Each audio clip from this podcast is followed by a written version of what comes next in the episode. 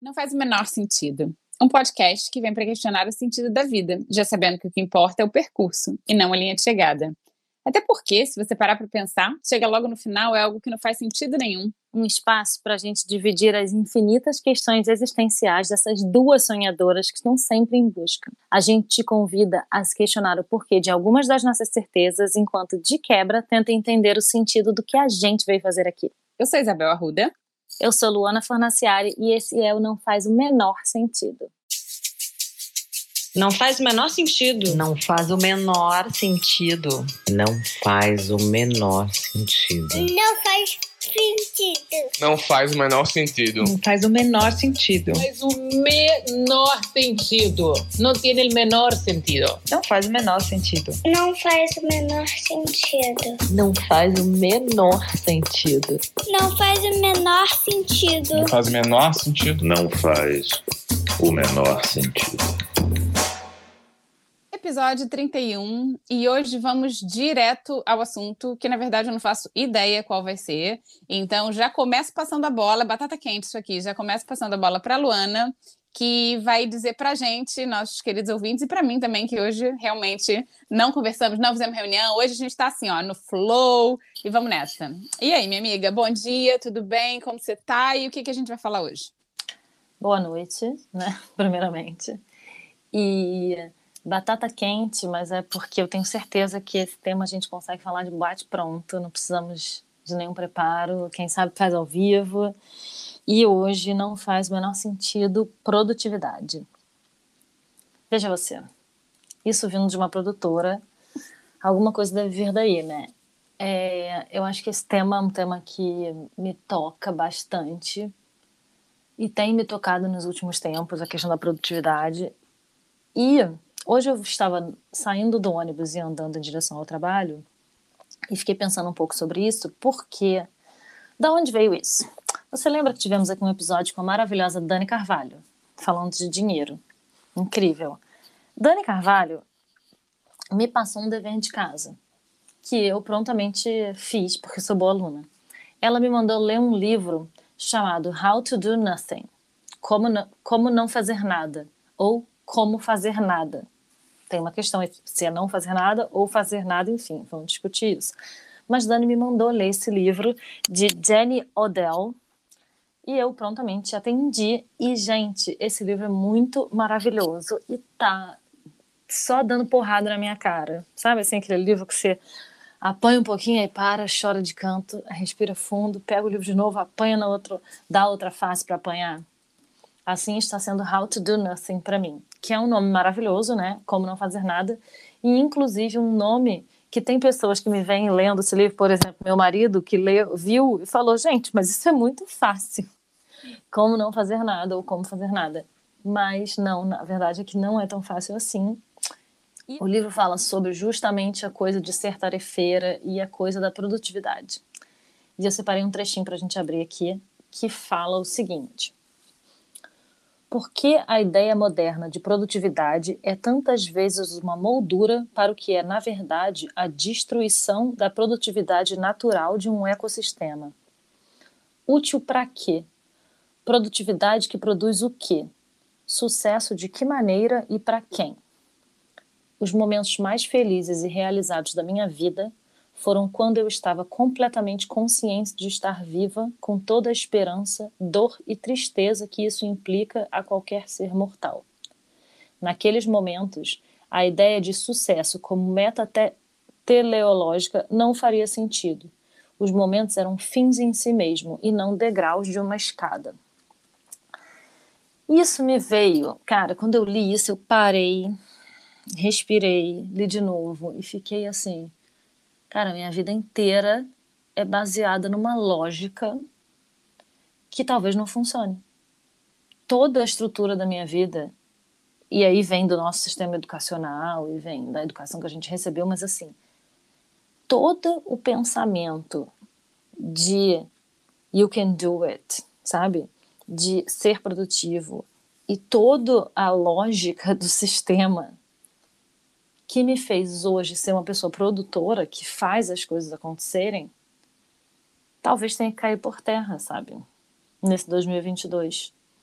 e me fez questionar uma porrada de coisas, assim, em relação a isso de ser produtivo e, assim, o tanto que essa produtividade, que é uma coisa que o livro aborda muito, assim, o quanto que a produtividade, na verdade, está destruindo o ecossistema, né? E essa doença dessa corrida de rato, que é a corrida de hamster na rodinha, de ter que fazer, fazer, fazer, fazer, e aí tem uma pessoa completa. Eu sou uma pessoa completamente tarefeira, sabe? A gente já falou isso aqui também, que acha que tem que fazer, que, que a vida tem que andar. Eu sou uma pessoa que acha que a vida tem que andar. E me angustia muito a ideia de ficar parada. E aí, curiosamente, escolhi esse livro para ler durante as férias, sabe? Que é uma época que, teoricamente, você descansa. E pude perceber, lendo o livro e durante as férias, a dificuldade que eu tenho de não estar tá exercendo alguma atividade produtiva, não achar como se eu pudesse é, calcular o tanto que a vida está valendo a pena ou quanto que eu estou no caminho certo pelas, pelas vezes que eu tico uma tarefa no meu caderno. Assim é pautada a minha vida no dia a dia, não que seja necessariamente o meu valor, entendeu? Porque eu estou, obviamente, questionando tudo. Estamos aqui, pra, inclusive, esse podcast ele é uma, uma plataforma que a gente usa para questionar todos os nossos valores, mas efetivamente a minha vida está pautada tanto na minha carreira quanto no meu jeito de ser, porque eu já não sei mais se eu sou produtora, porque eu já era essa pessoa que gostava de ticar caderno, ou se eu tiquei tanto caderno que eu virei uma produtora, entende? Mas a vida inteira, minha vida inteira é estruturada nessa lógica do progresso. E na verdade, enquanto seres humanos, não sei o quanto que isso, ticar caderno é a coisa mais importante de todas, entendeu? E o que, que é ver a vida andar, sabe? Andar para onde? Isso me fez assim, cara, isso me bateu. Quando eu li essa parte, produtividade para quem? Cara, me deu vontade de, sei lá que vontade que me deu, sabe? Sair correndo para onde? Um pouco assim. Tipo, me deu vontade de parar. Que é uma grande dificuldade minha, né? No mínimo, parar para parar pra pensar. Já que parar é, é, é foda, porque eu, eu sou aquela pessoa que, des, que descansa varrendo a casa, sabe? É, essa sou eu. Eu sou uma pessoa que descansa varrendo a casa. E aí é isso um pouco assim que eu queria trazer esse livro aqui para vocês, How to Do Nothing. Eu não sei ainda, a gente pode botar na descrição do Instagram se ele tem uma versão em português, mas talvez tenha, ou, se não vai ser traduzido. Para você que lê em inglês, eu fortemente recomendo. Se não, a gente pode procurar se já tem uma versão em português, mas isso me tocou muito, sabe? Assim, muito. E aí, você tá me olhando com uma cara, amiga, eu tô ficando desesperada. Não, eu acho que esse podcast, esse episódio hoje, é seu, porque, gente, eu tô aqui te ouvindo e. Falando, tá maluca?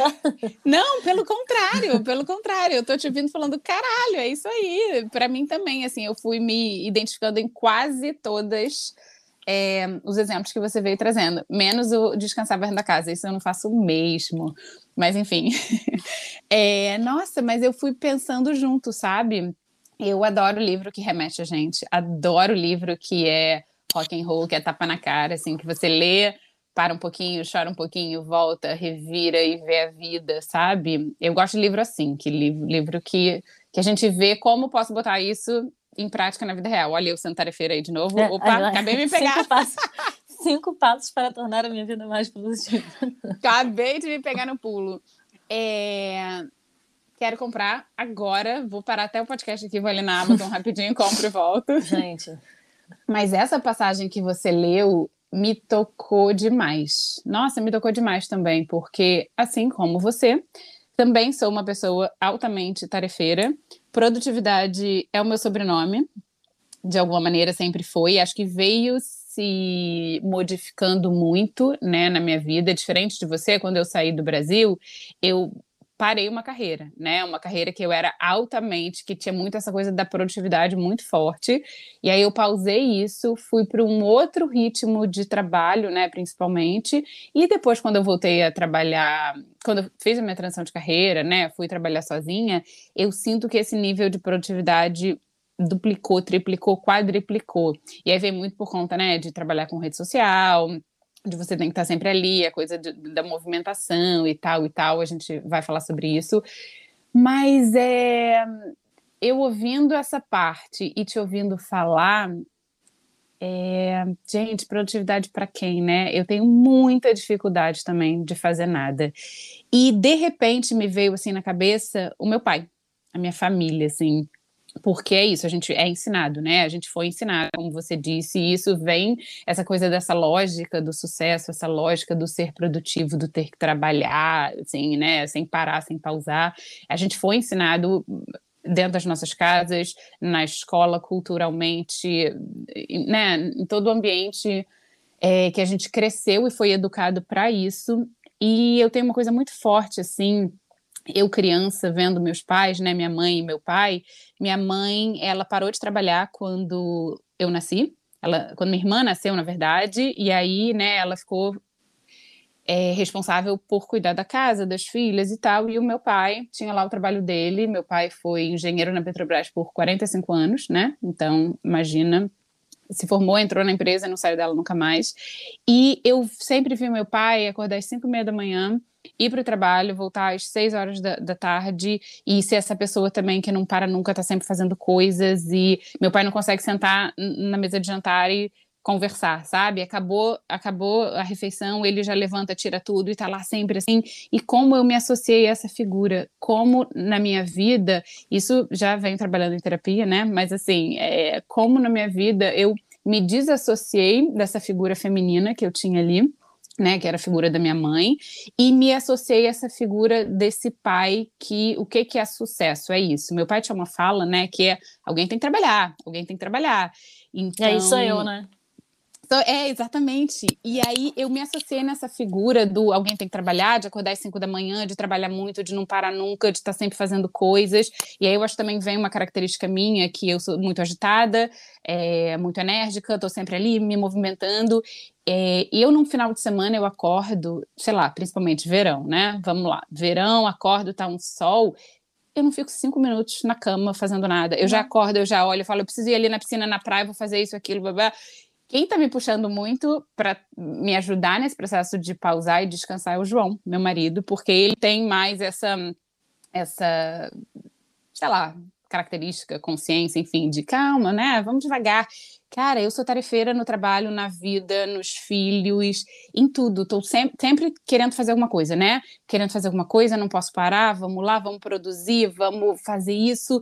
E como a minha lógica de sucesso também está totalmente ligada nessa produtividade. É, e aí, como que a nossa vida foi caminhando para isso também, né? E aí, nós duas, eu acho que chegamos nesse ponto de falar, e agora? Produtividade para quê? Produtividade para quem? O que, que a gente está fazendo? É, nossa, essa é uma discussão muito boa. É, e sabe que, eu, bom, eu venho nesse processo, né, de refletir sobre as minhas ações. E... Ai, desculpa, quero só falar uma coisa. Você falou antes, né, que ah, agora 2022 isso me veio. Cara, isso não te veio agora não, amiga. É isso que você falou, né? É um processo. Você vem já. Eu acho os últimos anos assim vieram te moldando para você chegar agora em 2022 abrir esse livro e esse é. livro conversar com você também, Sim. sabe? Porque de repente se você lesse esse, esse, esse trecho há cinco anos atrás, você fala, aí essa mulher tá louca, bora tocar a vida. Sabe o que é curioso assim? A, em algum episódio aqui a gente já falou sobre aquarela, né? Que, sei lá, aquarela vem vindo na minha vida e eu preciso deixar claro que eu não tenho nenhum talento para aquarela. Eu tenho vários talentos na vida. Aquarela não é um deles, assim. Mas, pera, só um pouquinho, tá, gente? Que a Isabel quer abrir uma garrafa e ela tá desesperada pra não fazer barulho. Pronto, abriu. A gente aqui assume, entendeu? A Preciso de café, gente. Preciso de café. Isso é café pra que ser térmica. pra ser produtivo. pra não dormir Pra render. Pra... Precisa de café pra render. Render, né? Esse é outro tópico. Mas, enfim. É... Eu preciso deixar claro que eu vi falando de aquarela, mas eu preciso deixar claro que eu reconheço que eu não tenho talento nenhum para aquarela, entendeu? Tem outros talentos na vida, mas aquarela não é um deles, assim. Mas eu fui uma vez uma terapeuta me obrigou a fazer aquarela. E de vez em quando tem sido um pouco uma fuga, assim, uma uma válvula de escape um pouco, sabe? Entender o processo da falta de controle para mim é, é maravilhoso como processo terapêutico aquarela. E aí aconteceu uma coisa no sítio, na, na, viagem agora do Brasil, que eu estava no sítio e eu estava lendo esse livro e tal, não sei o quê. E aí eu tive a ideia de pegar uma aquarela e pintar. Aí peguei e comecei a, a pintar, pintar. E aí quis as coincidências da vida que uma das tias que tivesse no sítio seja artista plástica. Aquelas coisas, né? E eu morrendo de vergonha, assim, tipo. Tem uma pessoa super talentosa no negócio e eu tô lá, tipo, aquelas desenhos, essa arte naif, sabe? Fazendo, vai falar, ah, que legal, o Joaquim que desenhou. Eu falo, não, fui eu. Mas aí eu tô lá desenhando, não sei o que, nanã, e ela sentou, ficou olhando, e falou, não, interessante isso, não sei o que, nanã, e comecei a conversar com ela sobre aquarela, sobre é, a, o suporte, né, o tipo de tubo de papel e a porosidade do papel, e se você é água ou papel ou não, e a falta de controle que isso dá, porque o interessante da aquarela, na verdade, é que você não sabe o que, vai acontecer. Isso que é interessante. Você, você não sabe o que vai acontecer quando você coloca o pigmento, você não sabe o que vai acontecer se tiver mais ou menos água, e você não sabe qual vai ser o resultado final. Enfim, recomendo como processo que, além de How to Do Nothing, se você quiser fazer something, que você faça aquarela durante essa hora que você não estiver fazendo nada. É, olha eu, gente, eu sou muito errada, cara. Mas, enfim, estava eu fazendo aquarela, e aí a, a, a, essa tia, que é artista plástica, Falou, ah, mas é, olha como é que você está segura. Dar uma sugestão. É, você está segurando o pincel como se fosse uma caneta. Solta. Frase de, não faz o menor sentido. Solta. Quantas vezes ouvi isso ano passado? Solta um pouco, sabe? Sente para onde que o desenho está te levando. E aí fiquei fazendo esse exercício de sente para onde que o desenho está te levando. E aí a gente começou a conversar sobre essa coisa do, do, do, do, do como arte terapia e tal, como que funciona para mim nesse sentido. E, e aí a gente falou e eu cheguei à conclusão que o meu problema com a aquarela, que é uma das coisas da minha falta de talento, é que eu quero, eu tenho sempre um objetivo, que não é o processo.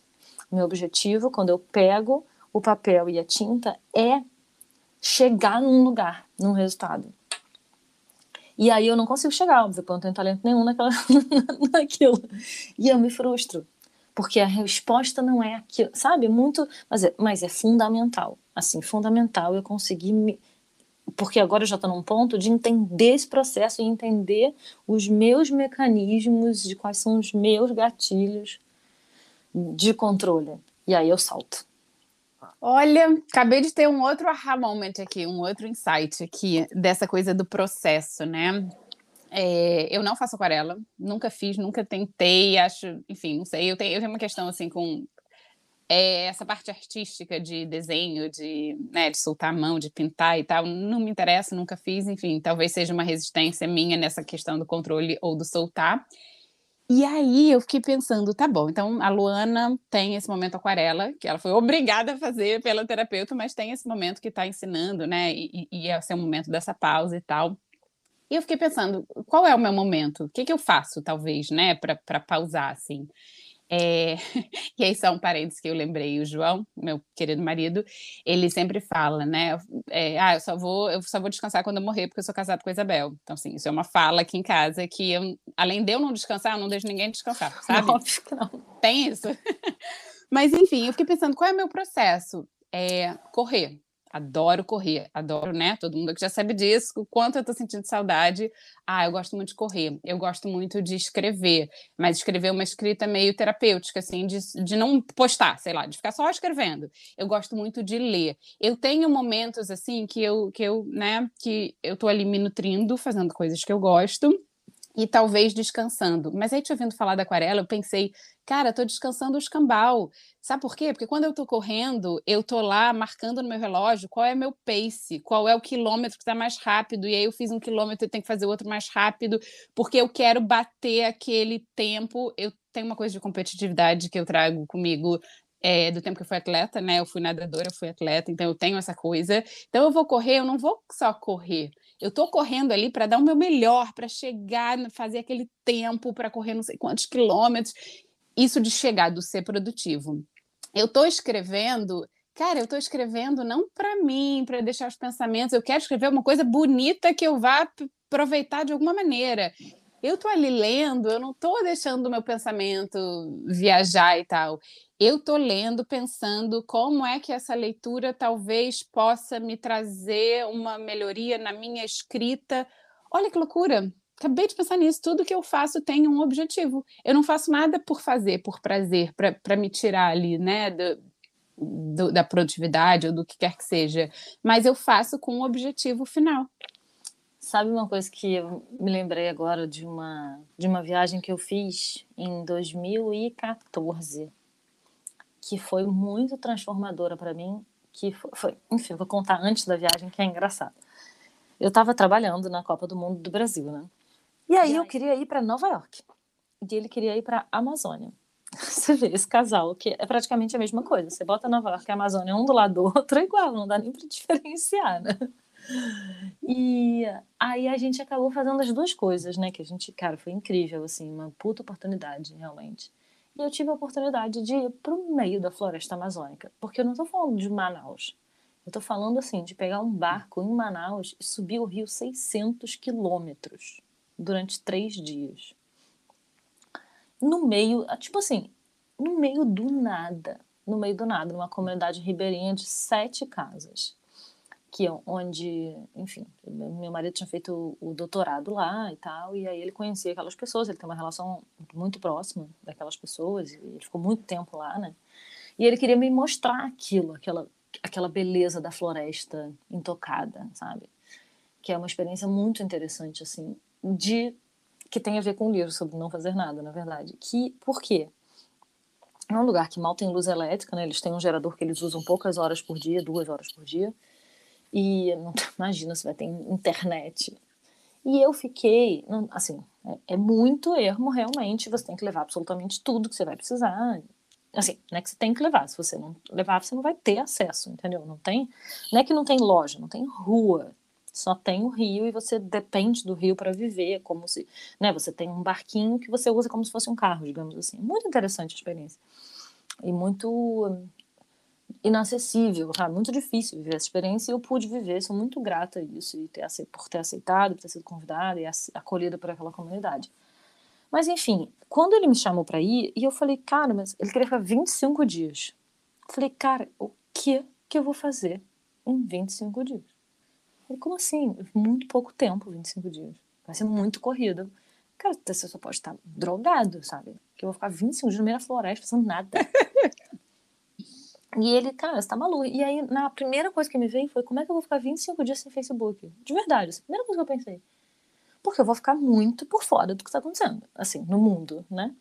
E aí me dá uma certa angústia do controle também, tipo, e se alguém precisar de mim? Sabe aquela coisa? E se alguém morrer? E se alguém. Bom, se alguém morrer não vai ter nada que eu possa fazer, mas e se alguém ficar doente, precisar de mim, tiver um acidente? Aquelas maluquices assim. Aí depois eu descobri que dava para mandar recado, tem uma rádio que manda recado pelo barco, que se alguma coisa urgente acontecesse, então eu arrumei o telefone dessa rádio, que me deixa bem mais segura. Eu fico muito angustiada em não ser é, não ser é, acionável, sabe, assim, alcançável. E lá fomos nós, 25 dias no meio da floresta amazônica. Cara, é muito maravilhoso. Gente, quem puder viver uma experiência de é muito difícil, né? Você estar tá num lugar intocável e estar tá incomunicável no planeta durante tanto tempo, mas é muito interessante o contato consigo mesmo, assim, sabe? Porque, cara, o que, que a gente fazia? A gente simplesmente vivia a vida, entendeu? A gente acordava na hora que o sol nascia, quando a gente queria. Tinha relógio, entendeu? Não precisa de relógio, a gente não tem compromisso de horário com nada. Então a gente meio que. E aí eu ficava fazendo. Dá uma agonia, sabe? Não saber se você está acordando às 7 ou às 8 ou às 6 ou às 5 e meia. Pra mim é bem angustiante essa falta do controle sobre o tempo também. Mas rapidamente eu fui me adaptando àquilo. E aí a gente acordava, tinha uma dinâmica ali de tomar café, não sei o que, a gente pegava o nosso barquinho e ia pescar. Ia passear para um lugar e tal. E aí tinha um controle ali de mantimentos e tal, nanã. mas aí teve um dia que foi muito interessante, que assim, a gente acordou, tomou café, não sei o que, pegou o barco e saiu. E a gente estava num esquema de ter que pescar para comer. Que para mim, gente, é muito surreal isso para mim, entendeu? Eu não, infelizmente, eu sou. Infelizmente não, mas sei lá, faz parte da minha personalidade. Eu sou muito urbana. Isso para mim é muito, muito fora da minha realidade. E aí teve um dia que a gente mandou mal na pesca. Porque a gente normalmente, assim, é muito, muito peixe que tem na Amazônia, né? É tipo assim, sei lá, teve um dia que eu pesquei 36 peixes. Eu, também não sou, não tenho grandes talentos para pescaria. E a gente devolvia o peixe e tal, né? Que fique bem claro, a gente não matou 36 peixes. A gente realmente também matava mais aquilo que é para comer e tal. Mas foi muito interessante, na verdade, essa experiência, que eu fiquei meio desesperada, tipo, e agora? Se a gente não, se a gente não pescar, não come. Assim, sei lá, tinha um creme cracker, entendeu? Não é morrer de fome. Mas o quanto que isso, e aí tem a ver com uma coisa do livro, que isso é, na verdade, é tangível e humano, sabe? Não importa quanto, a gente não está fazendo uma planilha de quantos peixes a gente está pegando e qual é o ponto que a gente pegou o peixe, que hora a gente começou a pescar, sabe? Não era esse o objetivo. O nosso objetivo era simplesmente interagir com aquele ambiente que a gente estava. E isso foi, para mim, cara, deu uma eu acho que eu nunca consegui descomprimir tanto na minha vida quanto eu pude descomprimir lá, sabe? Foi maravilhoso, assim, a gente foi acolhido por pessoas super generosas e super simples, assim. E teve um dia, só para fechar que estou falando horas, o negócio da Amazônia, mas teve uma conversa que eu tive com a matriarca da família, assim, com a Dona Maria, muito incrível. Se chama é, Unini, o nome dessa comunidade. E aí eu tive uma conversa com a matriarca muito. Ela falou: Ah, você mora na cidade, não sei o que, não. E ela me falou: Eu tenho muita pena de vocês que moram na cidade, porque você não tem essa fartura que a gente tem aqui. E eu tava falando com uma senhora de pé descalço, com uma casa que não tinha parede. E basicamente tem que pescar para comer. É, e eu entendi o que ela estava falando. Assim. Ela estava genuinamente com pena de mim, porque eu não tenho acesso à fartura que ela tem. Porque a gente perde muito tempo com outras coisas, entendeu? A gente. É, é muito, é muito real a coisa do recurso do tempo nesse caso, sabe? E do recurso, dos recursos que a natureza pode oferecer. E, e me, me, veio isso agora com essa coisa do livro, que não tem necessariamente a ver, mas tem, sabe? Porque o objetivo final não era o objetivo da vida não pode ser esse, cara. Você ficou falando que você descansa correndo. Sabe como é que eu descanso, Bel? Eu descanso fazendo lista de coisas que eu tenho que fazer. Você falou da natureza. Nossa, achei fantástico também. Já quero fazer essa viagem para a Amazônia, porque. Vai fazer a lista. Anota, anota. Anota. anota. Porque eu quero viver experiências assim, né? É, eu tenho aqui na minha lista de fazeres, no meu quadro dos sonhos, é, eu tenho muita vontade de fazer um retiro em silêncio, assim, sabe? De você ir para um lugar, você passar cinco dias em silêncio, meditando e se conectando. Aí eu já tenho aquela vontade de, sei lá, para Bali, sabe? Para Indonésia, ficar num templo cinco dias em silêncio. Isso é uma coisa que eu quero muito fazer. Quem Deus sabe eu vou para Amazônia também. Deus me livre. tenho muita vontade, assim. É acho que ainda vai chegar esse momento, né? Mas esse momento assim de descompressão. Mas eu te ouvi contando a história da Amazônia, da natureza. O momento que eu pauso é quando eu estou na natureza, né? E é muito perto do mar. O mar traz isso para mim, mas não só o mar, também, é, né? O verde, assim, de uma floresta, de, de fazer aqui aqui em Vancouver, né? Tem muito muita gente faz trekking, né? Vai para as montanhas e, e, faz caminhadas e trilhas. Tem a cidade proporciona muito isso. E eu consigo eu acho que o único momento que eu consigo de fato parar, pausar, é quando eu estou contemplando. Por exemplo, é, eu corria, né, onde eu morava antes de me mudar para cá, onde eu estou agora, é na beira de um, de uma, é, do mar, assim, né? E aí eu corria ali naquela ciclovia e eu parava. Quando eu parava, eu estava ali me alugando e tal, sempre tinha um momento que eu tirava a música, eu parava de me alongar, eu sentava em posição de lótus, assim, e eu ficava olhando para o sol e olhando para o mar. E ali eu conseguia ficar parada, sabe? Ali eu conseguia ficar em silêncio, me ouvindo. E então a natureza faz isso comigo também, me traz essa, esse momento, me traz essa pausa.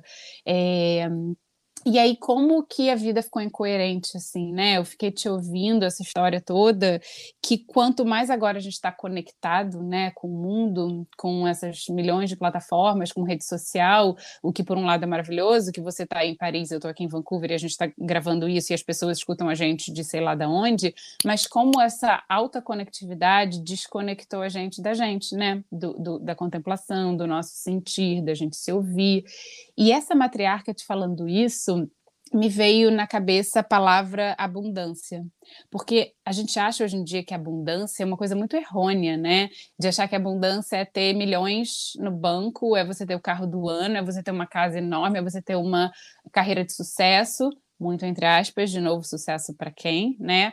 Mas é, o conceito de abundância é você ter o que você precisa na hora que você precisa. Então, essa matriarca pé descalça, ela tinha fartura, porque ela tinha o alimento, né? Ela tinha onde dormir, ela tinha, sei lá, a família, a comunidade. E eu penso isso da gente. A gente foi se afastando muito de tudo isso, achando que abundância é ter milhões na conta. Abundância é você ter é, 20 mil seguidores no Instagram, sabe? E não, como a gente tem que fazer um processo de volta, assim, de retorno um pouco. É, acho muito tópico é, pensar que vamos pescar para comer né? Acho que enfim, o mundo está caminhando cada vez mais urbano, cada vez mais tecnologia, conectando tudo isso, mas eu acho que é muito necessário é, livros como esse, né? É, a gente aqui gravando esse podcast falando de pausa, falando de descanso, falando da arte de não fazer nada. É, eu tenho uma coisa também que é quando eu trabalho, eu acho que eu tenho que sentar a bunda na cadeira e ficar aqui em frente ao computador, aqui na minha mesa, de nove da manhã às cinco da tarde. E isso é trabalhar, sabe? Eu não posso sentar no sofá no meio do caminho, que eu acho que eu tô, tô, tô de vagabundagem. Ah, vou tirar um break ali, vou sentar ali no sofá cinco minutos. Não, não posso. Eu tenho que estar aqui com a bunda na cadeira trabalhando e tal. É, e quando nos momentos que eu tenho pausa, que é, sei lá, tomando um banho, que é quando eu estou ali olhando o mar, contemplando a natureza, que é quando as ideias vêm, que é quando os melhores insights que eu tenho de mim, do trabalho, das coisas acontecem, né? Então, quando a gente de fato consegue desconectar um pouco dessa produtividade absurda, dessa coisa eu tenho que eu tenho que fazer, eu tenho que produzir, eu tenho que estar sempre ali, ah, sucesso, sucesso, sucesso, subir a escada corporativa ou qualquer escada que seja, é isso, eu acho que é um exercício muito importante para todos nós, né? Porque eu acho que essa, a gente já sabe disso, a gente já falou disso, mas a gente tem que falar cada vez mais em voz alta. Essa produtividade louca está fazendo a gente doente, né? Está adoecendo uma sociedade. Um outro livro que está aqui na minha lista que a gente pode ler e depois falar sobre ele também é um livro chamado A Sociedade do Cansaço. Você já leu? Sociedade, Não, do, nossa. Sociedade do Cansaço. Não. É incrível. Ah já li alguns trechos, né? Mas eu nunca li todo. Acho que a gente pode fazer aqui um book club, de repente, ler Total. e depois vir aqui falar sobre ele. Tá topado. Fechou. Então fechou, minha amiga. Fechou vocês aí de casa. Bom, vocês já sabem tudo, né? Mas vamos falar de novo. Quiser continuar essa conversa, vamos lá no Instagram. Não faz o menor sentido. Não ponto faz ponto, ponto menor ponto sentido. Espero que vocês tenham gostado, tenha tocado para vocês aí. De novo, o nome do livro é How to Do Nothing, de Jenny Odell, com dois L's no final. E é isso. Um beijo e até terça-feira que vem. Um beijo até terça-feira que vem. E eu desejo que a gente consiga do nothing só um pouquinho hoje. Vamos tentar só hoje, só por hoje. Um, um dia de cada vez, mas tá é, eu desejo que a gente consiga do Não. nothing um pouquinho. Tá bom, fechado. Beijo. Beijo.